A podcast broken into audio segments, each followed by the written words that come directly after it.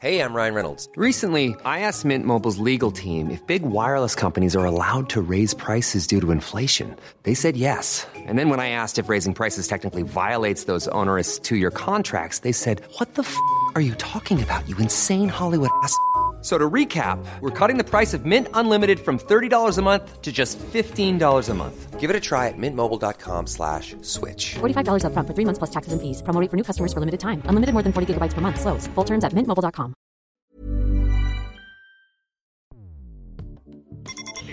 Escuchas. Escuchas un podcast de Dixo. Escuchas Guavisabi con Cecilia González y Pamela Gutiérrez. Wabi un podcast cultural. Hoy presentamos Wabi Sabi, entre cuadros y revistas, camisetas, discos y jeans.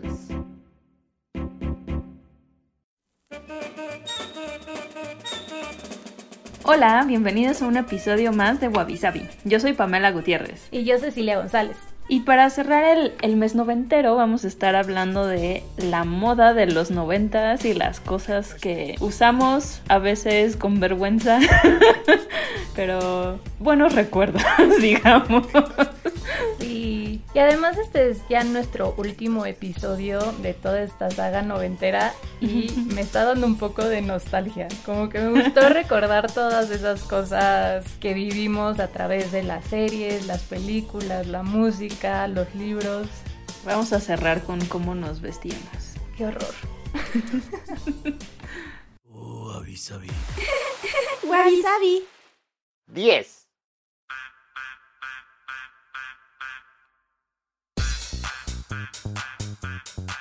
Esta moda creo que fue muy local en México, no la he visto en otras partes del mundo, pero fueron los chupones, los chupones de plástico.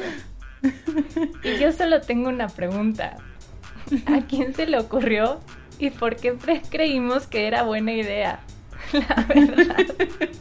Pero bueno, yo todavía conservo algunos de eso de que los dejé en una caja y, funcionó como cápsula del tiempo. Y hay unos que eran súper chiquititos y había unos que eran enormes y todos te los ponías como preseas en un hilo y te los colgabas en el cuello. Y otra vez pregunto, ¿por qué?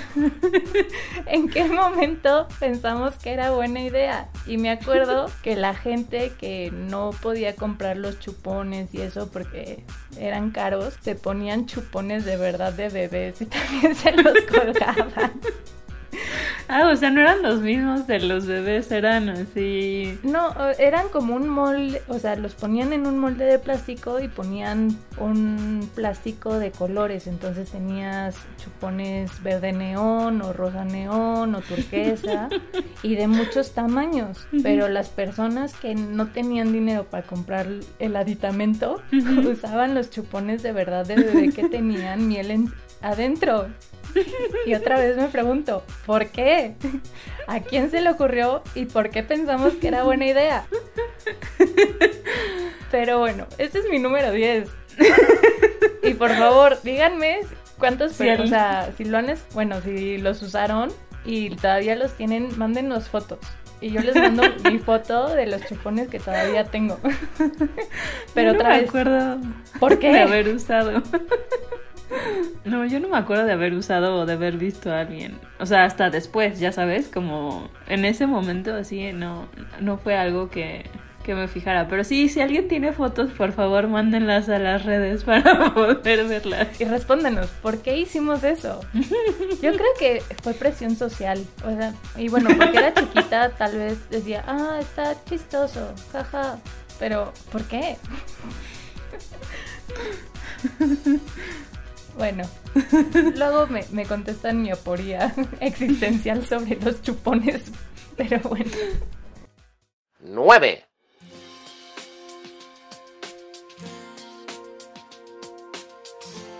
En el noveno lugar están los chokers de plástico, que ya saben, son esos collares que van muy pegados a, al cuello, ¿no? No que están colgando, sino más bien muy ajustaditos. Y bueno, en los 90 estuvieron de moda los de plástico, que de hecho les dicen tattoo chokers, porque luego los plásticos eran como bolitas, ¿no? Y entonces este parecerían como estos tatuajes más tribales, pero los chokers o gargantillas, eh, de hecho tienen como una historia bien interesante, este, no las de plástico, ¿verdad?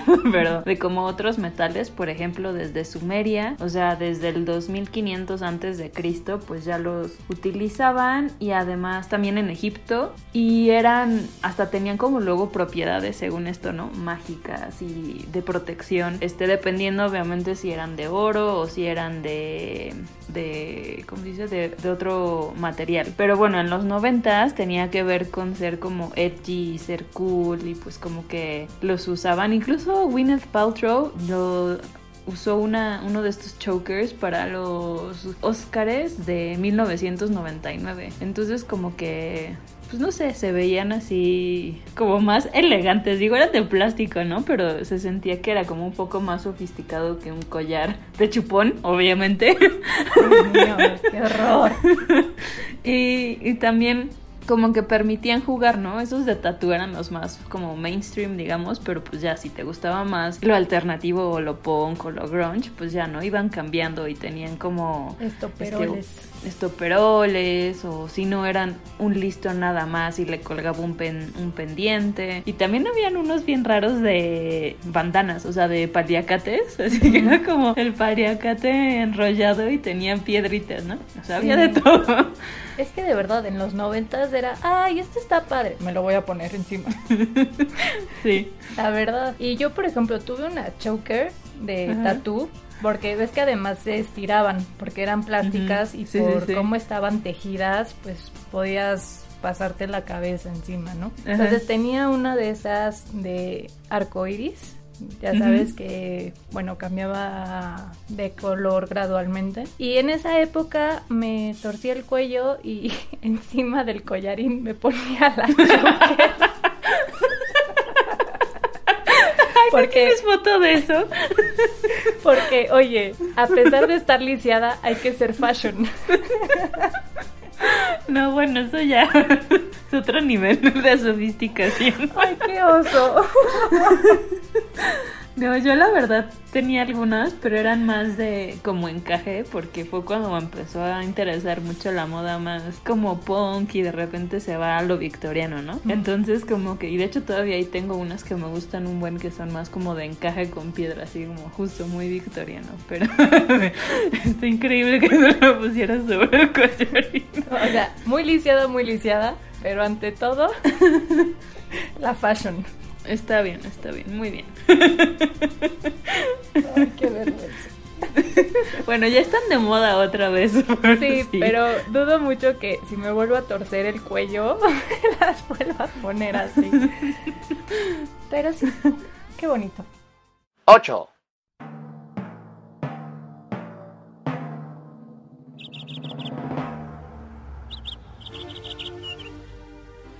En el número 8 tenemos las gummies, que son estas pulseras de plástico que estaban en todos, todos, todos los colores habidos y por haber. Y muchas veces eh, te comprabas no solo un paquete que venían con 10, sino te comprabas 10 paquetes para que tus brazos estén llenos de estas gummies. Y es chistoso porque, bueno, estas pulseritas de caucho fueron muy noventeras y había un montón de pulseras más, había también de las de cordón de, de teléfono que eran espirales, tenías también unas que eran de resorte metálico que te jalaban siempre los pelitos y eran un dolor. Ah, ya me acordé. Ay, sí, no. O sea, tenías una depilación involuntaria constante. Y bueno, tenías estas. Y regresaron más o menos en 2004 y en todos los tianguis podrías volver a ver todos los paquetes de todos los colores. Y es chistoso que tratando de hacer la escaleta y investigar un poco más sobre estas gummies están volviendo a regresar. Entonces si quieren aprovechar esta... La depilación. Este encierro, coronavirus, compras en línea para bajar la ansiedad, pueden encontrar muy buenas ofertas en Mercado Libre y en eBay de gummies nuevas y tienen de verdad todos los modelos, desde las que eran simplemente de, de caucho hasta las que son de teléfono, que también ya las usan para usar en el pelo para hacer y que no se les jale el pelo. Y tienen las de resortito que esas no se las recomiendo tanto porque duelen un poco. Pero bueno sí fueron parte de mi outfit también y creo que tengo algunas ahí azules y negras todavía en un cajón olvidadas, pero sí me acuerdo que tenía fácilmente 10 centímetros de grueso de puras gummies en, un brazo. Oye, pero aquí entrarían también, ¿te acuerdas esos que eran como cuatro tiritas de plástico de colores y que tú tenías que ir trenzando y cosas así? y luego los, ay, luego los hacías pulseras, ¿no? Sí, bueno, o los hacías este llavero, ¿no? Ah, sí, y había un arte que el cuadrado clásico, que el circular, que la panza de víbora. Y había gente que hacía hasta helicópteros, que sí tenían una forma impresionante de hacer los scooby Sí, yo me acuerdo que de la escuela, o sea, siempre estaba, ya sabes, como la señora como con su mantita en el piso vendiendo dulces y luego alguien, casi siempre un señor, con su mantita vendiendo esos, o sea, o sea, como para que tú los tejieras o ya con justo, ¿no? Las figuras así, justo habían cobras y diferentes como animales. Sí, yo me acuerdo que me encantaba. Hubo una época donde yo quería ser, ya sabes, Pepe y Toño y tener mi pyme. de, accesorios, donde aprendí a tejer un montón de, bueno, de los Scooby-Doos y pulseras de tela. Entonces te podía hacer un montón de cosas de pulseras tejidas redondas, planas, intrincadas, con Shakira, sin Shakira y demás. Pero pues siempre fui muy mala vendedora y era más barato de mi materia prima, entonces... No, pero ahora puedes aprovechar Etsy para vender estas cosas. Sí hacer realidad tu sueño. Además ya sé cómo cobrar. Bueno, entonces próximamente en nuestras redes sociales les pasaremos nuestra tienda de Etsy. Scooby-Doos de Wabi Sabi. Ay, qué cosas. Siete. Eh, ahorita vamos a hablar en esta posición de las plataformas. Y bueno, las plataformas no son como invento, digamos, de los noventas. De hecho, tienen una historia también interesante. Eh, se usaban desde la época de los griegos en el teatro porque así le daban como más altura a los personajes importantes. Luego los japoneses también tenían como una versión de plataforma, digamos, que eso y tenía que ver para mostrar diferencias entre rangos sociales y también en, Londres las cortesanas eh, del siglo XVI. Pero, o sea, el predecesor más famoso de la plataforma son unos zapatos de Venecia que se llaman Socoli, espero haberlo dicho bien, de del siglo XV y que ahí sí era como un tema mucho de practicidad para no mojarse los pies este cuando se inundaban pues las calles, ¿no? y bueno, ya más reciente, eh, de hecho la que los puso digamos como de nuevo en la mira de, del mundo de la moda fue Vivienne Westwood, que a lo mejor algunos la ubican, pero bueno, ella realmente fue la diseñadora que creó todo el estilo punk, porque ella lo empezó a hacer todo a mano en su tienda en en, Londres en los 70s, ¿no? Y ahí iban pues, ya saben, los Ex Pistols y The Clash y compraban pues sus ropas y ella fue la que pues hizo ese estilo, digamos, y en los 90s ella introdujo el tema de las plataformas a las pasarelas, ¿no? De hecho hay un video que es este como algo famoso de Naomi Campbell que se cayó usando uno de esos este, zapatos, bueno, que era plataforma con tacón, ¿no? Ya saben que es plataformota y luego un tacón un poco más alto.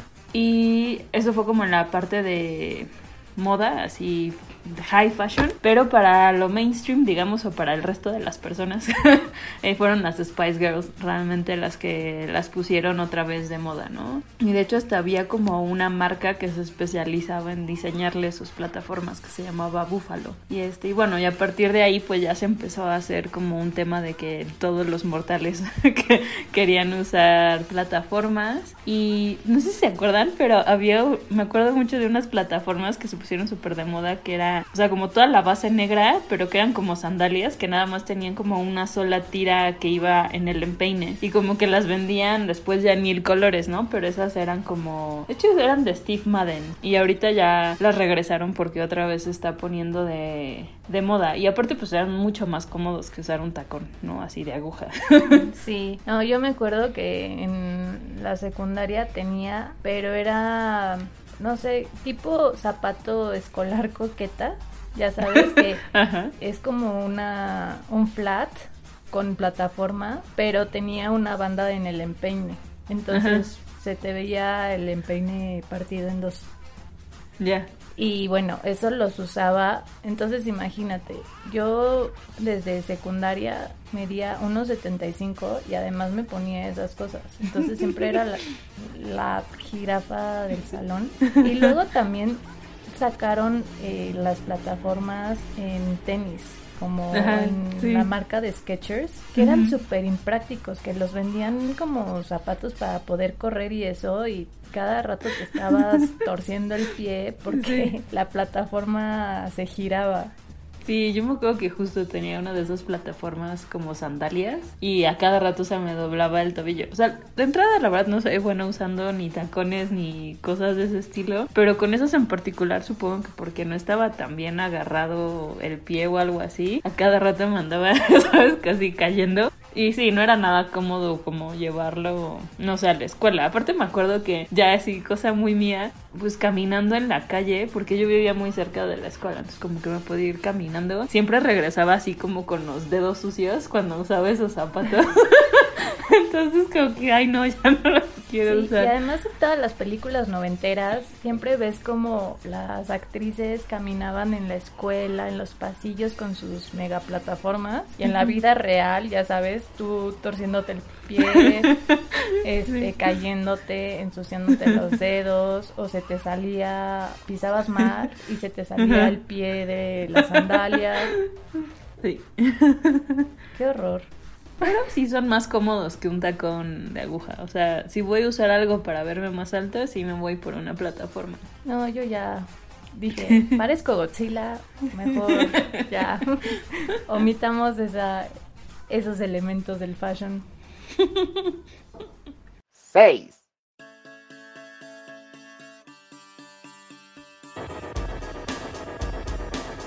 En el número 6 tenemos todos los accesorios de smiley faces o de caritas felices. Y este símbolo, que creo que es conocido a nivel mundial, nació en 1963 por una empresa de seguros llamada State Mutual Life Insurance en Worcester, Massachusetts que se dio cuenta que había una depresión en su fuerza laboral y bueno, por temores de despidos, e, etcétera, por todo lo que estaba pasando pues en los años 60. Entonces, eh, la dirección de la nueva empresa en cuestión de hacer una nueva estrategia de comunicación en la organización, crearon la campaña de la amistad e inventaron un poco esta parte de la carita sonriente para relajarte y decir todo va a estar bien. Y es chistoso porque el diseñador al que contrataron para hacer esto se llama Harvey Ball y solo cobró 45 dólares. Eh, para hacer este logo que al final se volvió internacional, hasta lo tienes, bueno, los emojis y todo, pues siguen usando el, un poco la idea de Harvey Ball, de esta carita amarilla sonriente. Y bueno, al principio trataron de registrarla, pero pues ya al final todo pasó a ser de dominio público, ¿no? Y las malas lenguas, como los fans de Forrest Gump, dirán que realmente fue Forrest Gump que cuando estaba corriendo y le cayó lodo en la cara, se secó con una camiseta y ahí apareció ese smiley face. Entonces, pueden tener esas dos versiones de la historia. Y en 96 se popularizó muchísimo por una cantante llamada Linda, con Y, que no sé si tú te acuerdes, Pam, de, de ella. Tenía Sí. una canción que decía gira, que gira. sigue Ajá, creo que es la vueltas". única que ubico así. Ajá, bueno, creo que ha sido su One Hit Wonder. Si no, ustedes disculparán, pero no he seguido mucho la carrera de esta mujer.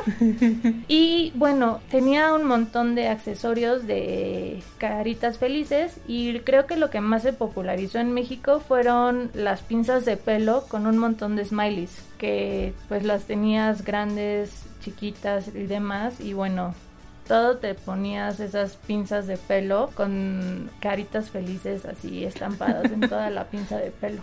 Sí, habían como accesorios, de eso sí me acuerdo, como igual pulseritas y... Y no sé por qué en mi cabeza, o sea, puede ser que yo lo haya inventado, pero tengo una imagen de un... de esos como bucket hat, como los que usan los pescadores, con un smiley.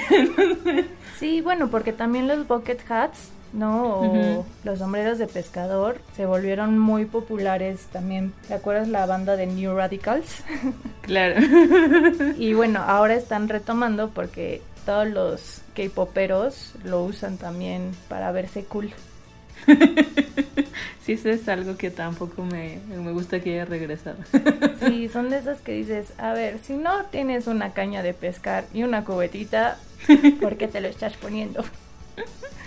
Pero bueno, entonces todo esto de, caritas felices luego también está regresando porque ya también las camisetas con statements y frases chistosas están de vuelta. Pero sí, en el 96 reinó la carita feliz, sobre todo en accesorios, collares, playeras y bueno, estas pinzas de pelo que estaban bañadas de caritas felices. 5.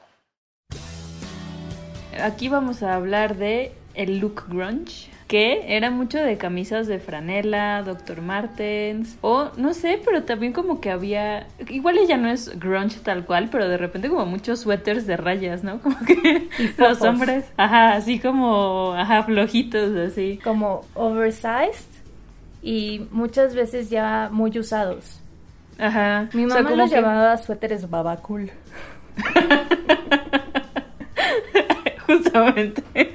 O sea, creo que también luego en el punk que se puso de moda después del grunge, no como por ejemplo con Green Day usaban también ese tipo de suéteres, pero siento que es como de estos artistas que se querían hacer, o bueno, o que eran de los suburbios, ¿no? Que no eran como necesariamente los así todos cool de ciudades grandes, ¿no? O sea, no era pop, sino justamente era alternativo. Pero bueno, eh, la moda grunge empezó de, hecho a mediados de los 80s en Seattle, cuando empezó pues la escena del grunge y tenía que ver mucho con usar ropa de segunda mano. Entonces también por eso eran como luego pues no tu talla, ¿no? O sea, era como lo que había.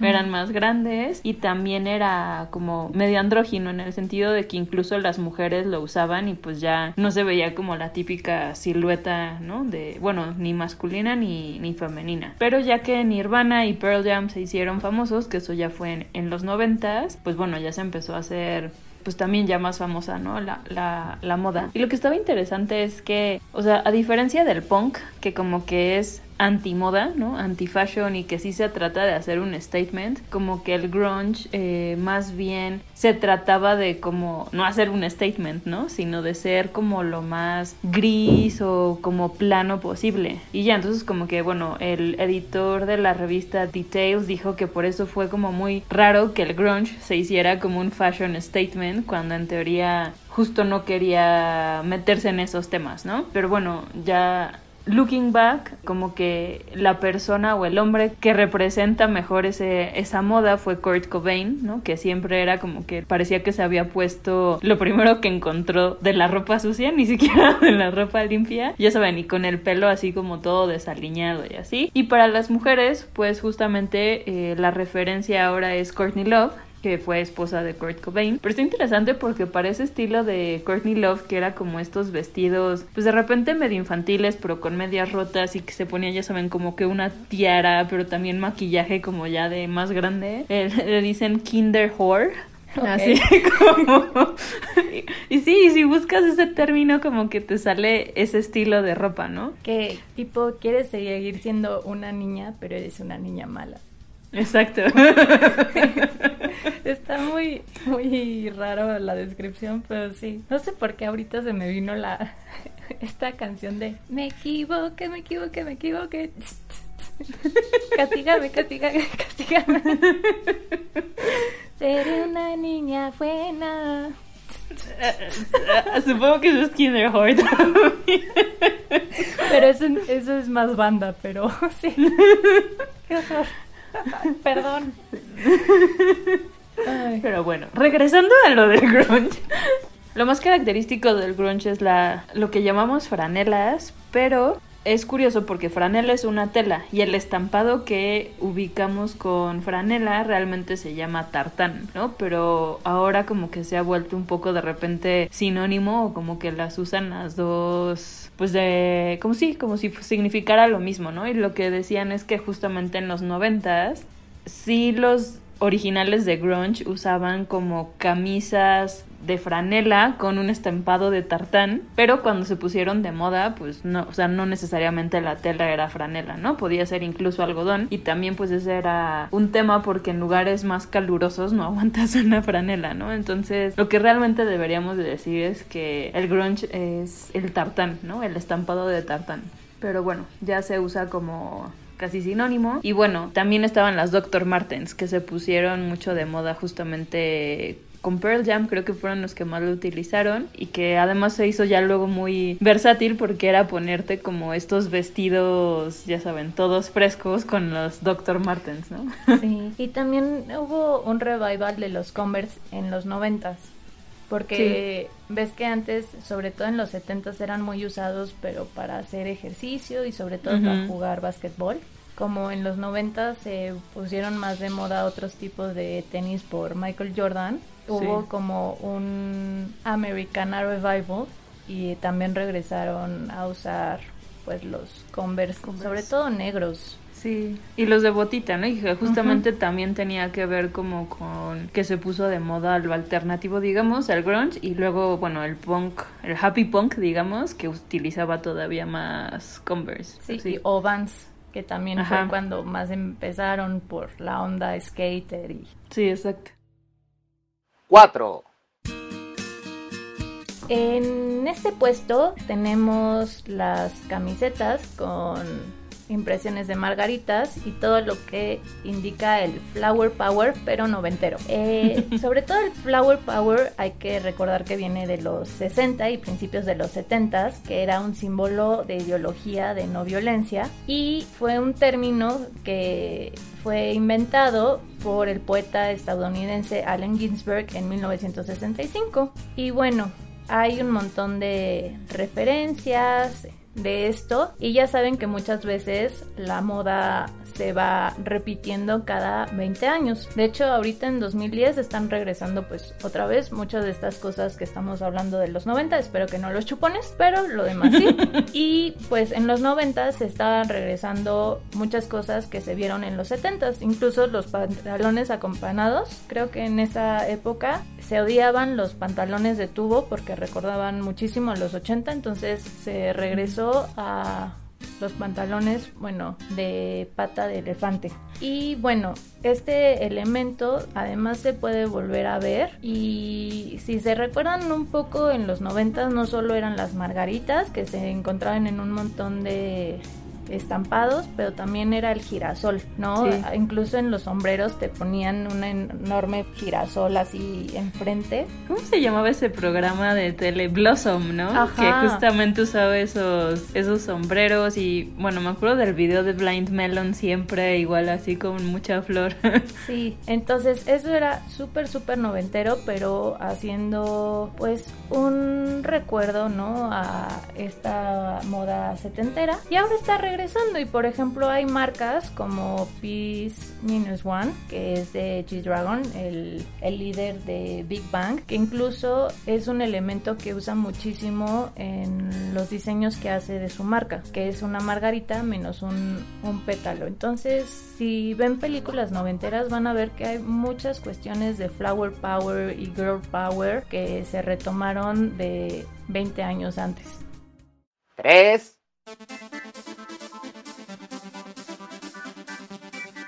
Bueno, ahora vamos a hablar de los scrunchies, que no me acordaba cómo se llamaban y ya sé si me recordó que se llaman donas o donitas, ya saben, para el pelo. Y pues en México Faye las puso súper de moda y no era nada más justamente para amarrarte el pelo, sino también para ponerlo como en tu muñeca o incluso en tu tobillo y que fuera como un accesorio, ¿no? Y yo me acuerdo que igual saliendo de la escuela eh, había alguien vendiendo donitas con miles de telas diferentes y, en- y las traías así en la muñeca.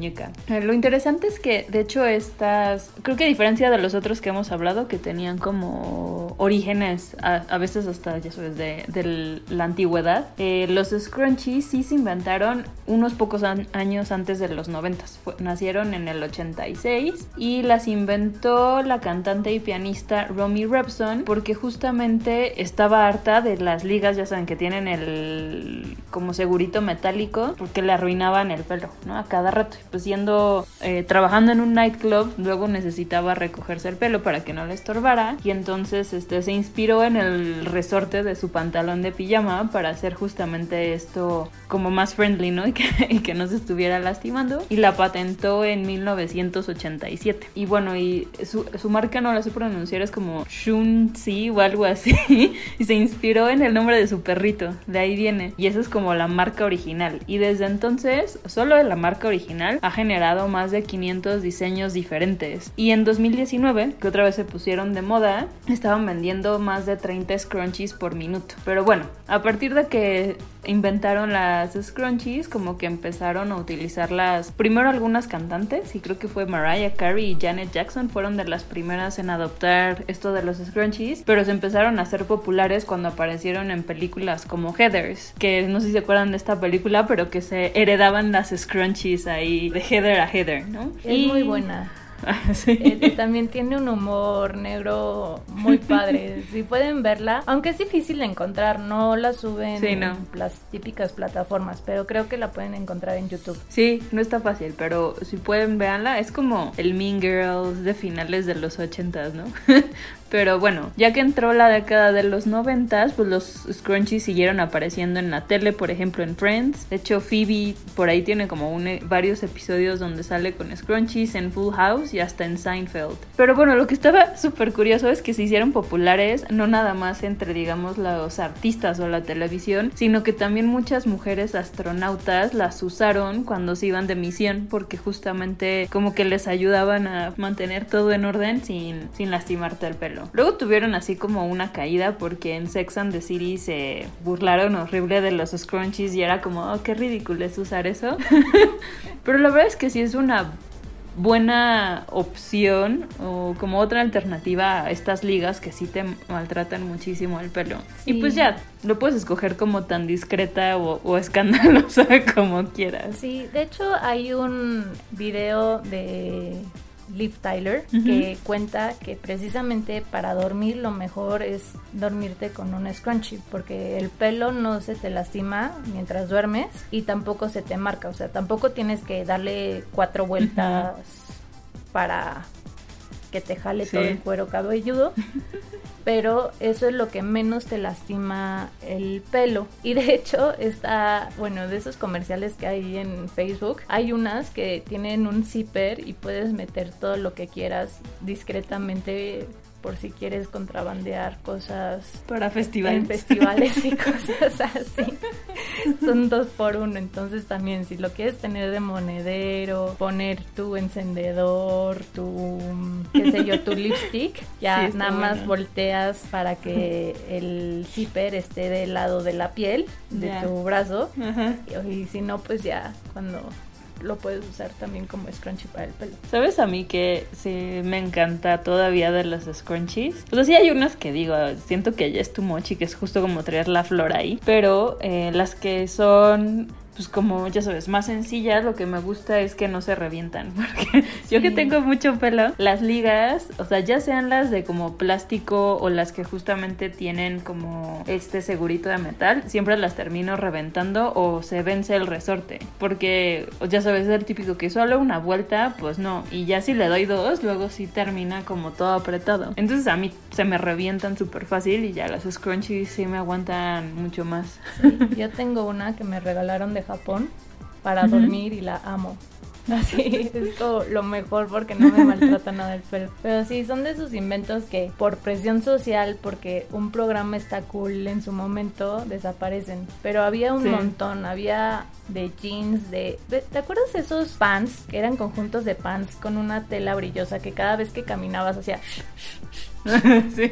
Había de esa tela, sí. tenías de todos los colores, también con bolitas, sin bolitas, con moñito, sin moñito, con flores, ¿no? Hasta con, ¿cómo se dice? Como pelo falso. Ay, sí, pero sí, o sea, son de esas cosas que me remiten totalmente a los 90. Sí. Dos.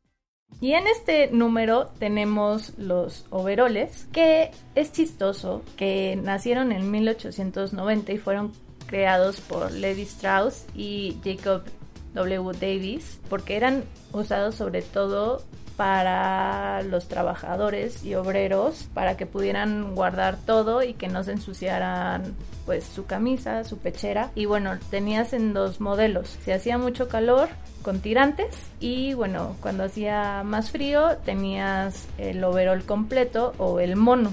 Y luego en 1960 eh, sobre todo se, se pusieron otra vez de moda, pero eran muy usados por los jóvenes de esa época. Incluso les cortaban las piernas, los hacían más tipo shorts o más tipo vestidito para las épocas de calor. Y en el siglo XXI regresaron como ser un fashion statement por un diseño de Estela McCartney que imagínate uno para niño costaba 138 dólares y para adultos ya pueden llegar a costar más de mil dólares.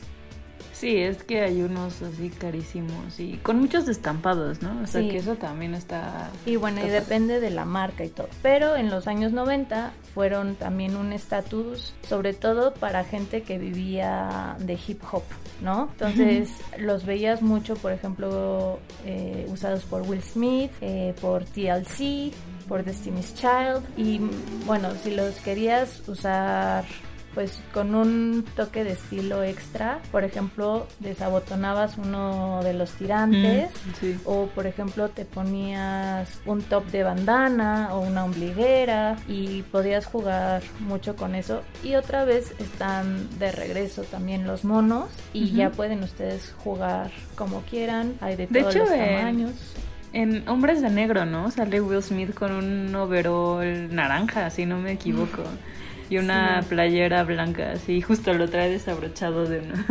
Sí, yo de chiquita, bueno, de chiquita en los 90 tenía dos, uno de mezclilla y uno amarillo, que combinaba con un top así turquesa de margaritas. O sea, estaba muy cookie, pero sí, Ajá. tener ese amarillo pollito era para un niño te ensuciabas a cada rato y decía. Pero Sí, sí, está complicado. sí, e- era una cosa. Y todavía tengo uno ahí, este, que de vez en cuando me pongo, cuando me siento muy hip hopera. Yo tengo más bien uno que se ve más de K-pop por el estampado, que es así como de cuadritos, pero pero de chiquita no, como que nunca me acomodaron mucho. Ah, no, yo sí de chiquita, para mi mamá era una gozada, porque los de mezclilla me duraban lo que no, y pues yo era un trasto que me metía, me subía, me arrastraba todo, entonces eran prácticos, pero ya en otros momentos ya sí cambia. Pero sí, es una pieza que creo que es simpática y, y depende mucho de cómo la estilizas.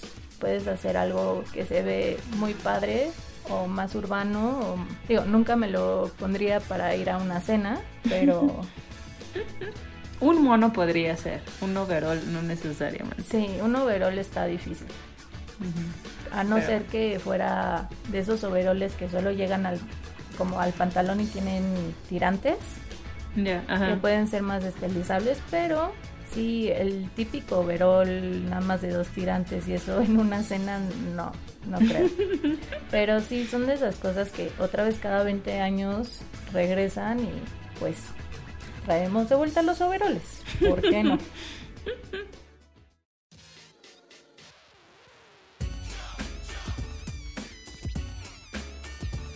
Menciones honoríficas. Accesorios de King Yang. Mochilas inflables. Joyería tosca de plástico. Mechones rubios. Hola Justin Timberlake. Maquillaje metálico. Ropa de tela tornasol. Bigudis de mariposa. Chinitos de la suerte. Mayones. Cangureras.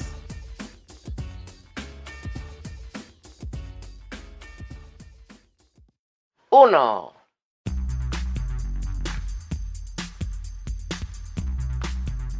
Y en el primer lugar tenemos Tortillas. tortillas otra vez. Este, las capas. Y que esto creo que un ejemplo muy claro fue cómo se vestía Melissa John Hart en Clarissa lo explica todo. Que era así como pues mayones, luego encima shorts, luego traía como una playera, una camisa con un chaleco y además, ya saben, a lo mejor una franela, bueno, un tartán, una camisa de tartán amarrada en la cintura, ¿no? Este, con sus botas y como cosas diferentes. Y creo que en ese entonces era un look como muy apreciado, o sea, yo me acuerdo mucho de siempre querer justamente cositas para estar haciendo las, las diferentes capas, digo, no tenían como la ropa de, de Clarisa, pero este, pues sí, se trata justamente de poner diferentes tipos de piezas de ropa en un solo outfit y que también eso pues lo hace más versátil, ¿no? Y decía que esto venía sobre todo de lugares donde el clima puede ser como muy cambiante en un solo día, entonces eso pues te permite irte adaptando pues a, a los diferentes climas, ¿no? Sales en la mañana y hace frío y luego pues empieza a hacer calor y luego no sé, a lo mejor llueve y luego otra vez hace frío y como puedes estar jugando como con estas piezas. Y otros lugares donde se vio mucho fue en Friends también. Esta Rachel Green, o bueno, esta Jennifer Aniston, también jugaba mucho con las capas. Y en Clueless también estaba mucho como este tema de, de las capas, ¿no? Que hay de hecho uno muy famoso cuando están haciendo deportes y que traen como una playera blanca, este está Cher, y encima trae una de tirantitos negra, y luego trae como shorts con algo amarrado en la cintura, y Dion trae también como una bandana en la cabeza, ¿no? Pero están jugando con todas estas diferentes prendas. Sí, eh, bueno, yo me acuerdo mucho que también tenías que ponerte varias cosas. Entonces ponías, por ejemplo, tu overall, que si tenía además hoyos en las rodillas, te ponías Ah, o medias o mayones de flores. Entonces se veía como un parche Sí. y luego te ponías la camiseta y luego te ponías tu camisa, ¿no? Era muy típico para ir a la, a la escuela. Sí, que a mí en particular eso sí me ha chocado ponerte algo abajo del pantalón, como que ya se me hace demasiado Sí. y... Pero por ejemplo, sí me acuerdo que justo hasta los chalecos como que eran más flojos, ¿no? Como que hay unos chalecos que son más ajustados, que digamos que se ven más de vestir, pero como que los de esa época tenían, ya sabes, como las aberturas más grandes, pues porque tenían que pasar más ropa, entonces como que sí, pues se trataba de ir mezclando. Y eso es algo que sí me gusta, la verdad, o sea, como el tema de las capas. Sí, y hace dos años se puso otra vez de moda, sobre todo en invierno, donde se puede jugar más con eso, que te puedes poner un suéter, una chamarra y encima un poncho o algo así. Sí. Entonces ya al final el chiste es divertirte, encontrar tu estilo y pues dejarte llevar por las cosas que te acomodan. Sí, exacto. Y bueno, aquí en México cuando hace calor pues no se pueden tantas capas, ¿no? Porque te estás asfixiando. No. Pero sí, en invierno es como el momento ideal para, para traer capas y suéteres bonitos y cosas así. Pero, pues tristemente, ya llegamos a nuestro número uno y tenemos que ir despidiendo el programa. Pero bueno, antes de despedirnos bien, vamos a ir a nuestros haikus. Ceci, tu haiku, por favor. Plástico aquí, en chupones y ropa, no reciclable. Sobre todo eso de los chupones. Ya vi que es tu trauma de esa época. es que ¿por qué? Pero bueno, lo consultaré y veré si no soy la única que tiene ahí un issue con esa moda sin sentido. Va mi haiku. Sudor de franela, un poco más de altura, pelo sin romper. Bien, vivan las scrunchies. Sí. Pero bueno, muchas gracias por acompañarnos en este episodio, el último noventero. No olviden dejar sus comentarios. Queremos también saber por qué creen que los chupones estaban de moda. Este, y si tienen fotos, estaría increíble. Nos harían el mes. Sí, y bueno, si nos olvidamos de una moda también cuéntenosla que usaban ustedes en los noventas que tal vez nosotras omitimos. Exacto. Y bueno, nos pueden escribir en nuestra página de internet guaguaguabisabi.com o en nuestras redes sociales Facebook, Instagram, Twitter, arroba guaguaguabisabi. Nos escuchamos la próxima semana ya con nuevo tema. Eh, yo soy Pamela Gutiérrez. Yo Cecilia González. Y adiós, cuídense. Bonita semana. Bye. Bye. I'm too sexy for my love. Too sexy for my love, love's going to leave me.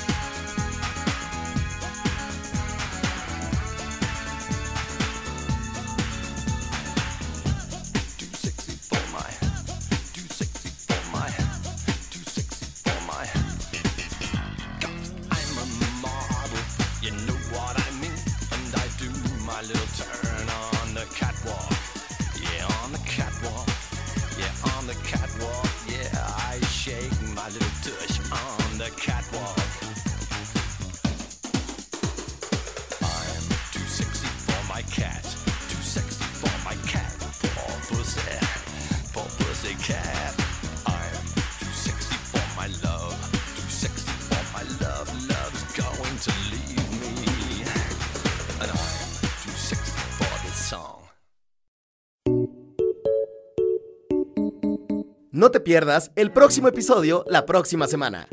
Esto es Wabi Sabi.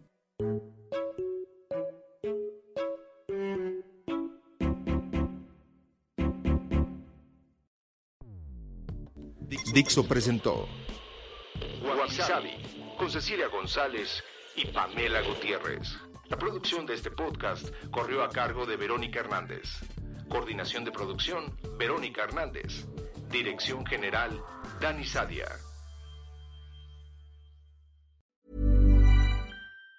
Even on a budget, quality is non-negotiable. That's why Quince is the place to score high-end essentials at 50 to 80% less than similar brands. Get your hands on buttery soft cashmere sweaters from just 60 bucks, Italian leather jackets, and so much more. And the best part about Quince, they exclusively partner with factories committed to safe, ethical, and responsible manufacturing. Elevate your style without the elevated price tag with Quince. Go to quince.com slash upgrade for free shipping and 365-day returns.